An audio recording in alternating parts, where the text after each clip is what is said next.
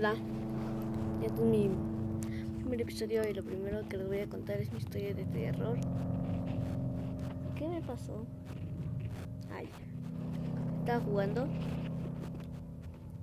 Eran las, las como las 4 o 3, no sé.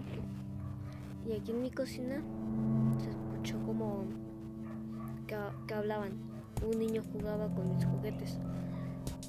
Y vine a ver con un buen de miedo. Y este, y antes de que entrara por donde están mis mi caja de juguetes, vi este una cabeza saliendo. Y ahorita acabo de escuchar un ruido atrás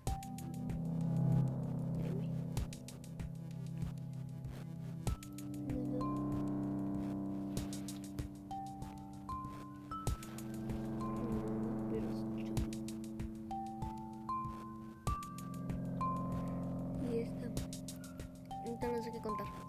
Pero.